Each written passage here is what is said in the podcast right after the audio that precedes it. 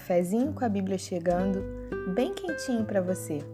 E hoje o tema da nossa mensagem é: Seja um discípulo de Jesus. E para isso nós vamos ler uma passagem que se encontra no Evangelho de João, no capítulo 6, dos versículos 66 a 69, que dizem assim: À vista disso, muitos dos seus discípulos o abandonaram e já não andavam com ele. Então perguntou Jesus aos doze: Porventura quereis também vós outros retirar-vos? Respondeu-lhe Simão Pedro: Senhor, para quem iremos? Tu tens as palavras da vida eterna, e nós temos crido e conhecido que tu és o Santo de Deus.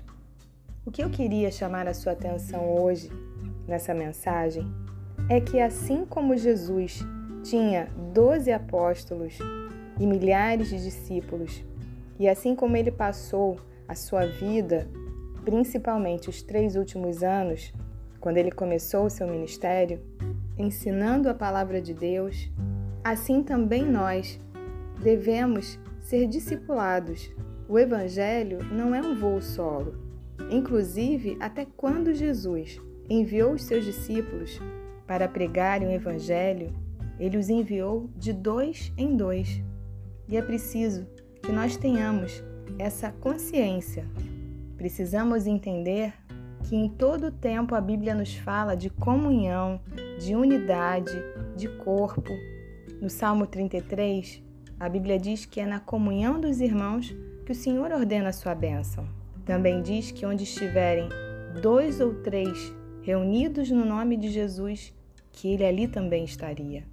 E também fala sobre a concordância, quando duas pessoas oram e concordam na terra, oram e ligam na terra, também é ligado no céu.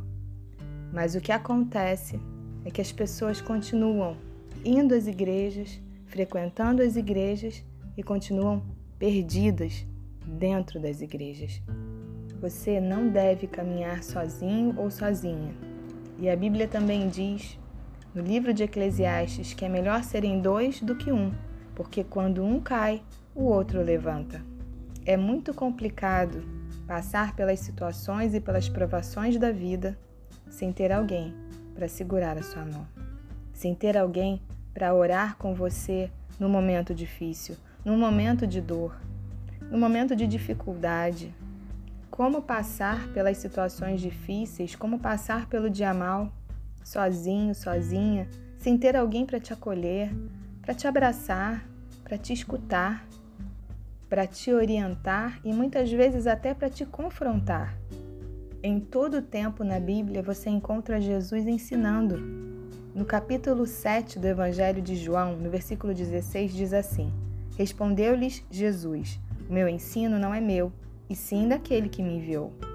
Como crescer espiritualmente? Como entender o Evangelho? Como amar a Jesus mais e mais se você não está sendo ensinado, se você não está sendo ensinada? Jesus, em determinado momento, pergunta aos seus apóstolos, na passagem que nós lemos inicialmente: Porventura, quereis também vós outros retirar-vos? O Evangelho não é para ser um peso, e inclusive as Escrituras servem para nos edificar, nos consolar e nos exortar.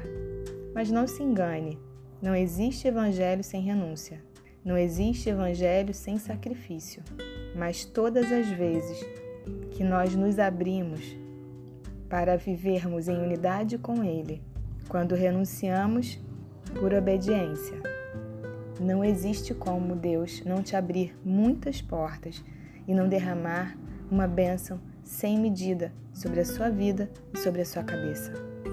Pedro então responde: Senhor, para quem iremos?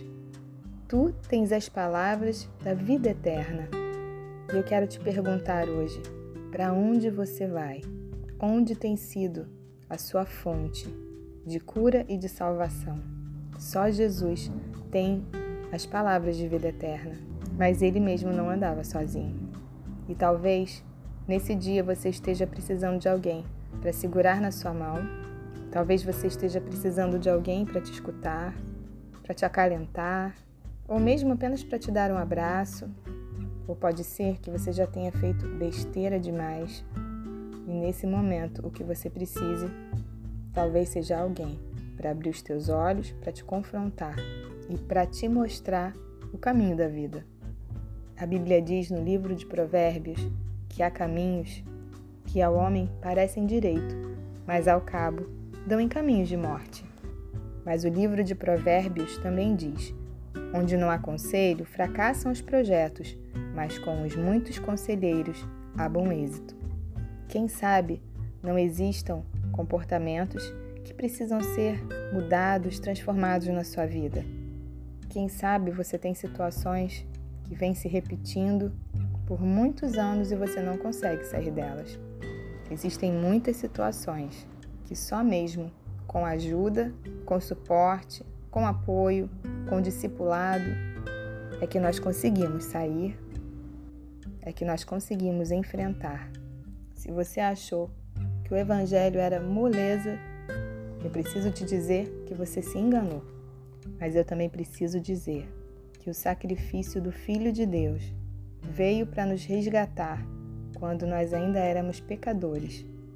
Veio para derramar da sua graça, para que recebêssemos um favor imerecido. Veio para trazer luz às nossas trevas e veio para nos dar direção, clareza e sabedoria, para que com ele nós sejamos capazes de escrever ou de reescrever a nossa história de forma abundante e plena. Pedro tinha razão. Para onde nós poderíamos ir? Só Jesus tem as palavras de vida eterna. Que Deus te abençoe. Um grande beijo para você.